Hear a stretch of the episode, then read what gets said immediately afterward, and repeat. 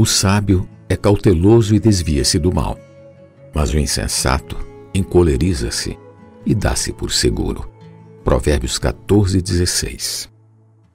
Os bicos de ouro que falam pelo Senhor. O simples dá crédito a toda palavra.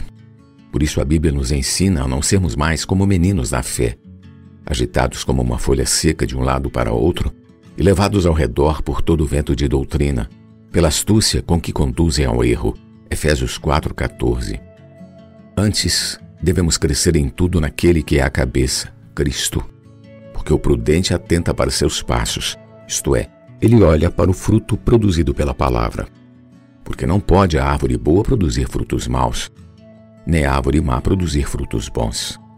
Nem todo o que diz Senhor, Senhor entrará no reino dos céus, mas aquele que faz a vontade do Pai que está nos céus.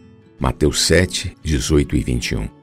Por isso o sábio é cauteloso, ele busca a direção do Senhor. A cada época, Deus usa seus profetas para revelar a palavra e dar direção ao seu povo. Ao revelar o conteúdo do livro de Apocalipse, Deus quis revelar aos seus servos o que iria acontecer. Todavia, ele notificou somente a João, e este, por sua vez, transmitiu revelação aos demais servos. Apocalipse 1, versículos 1 e 2. Esse é o princípio de Deus. É importante sabermos se a palavra recebida vem da fonte autorizada.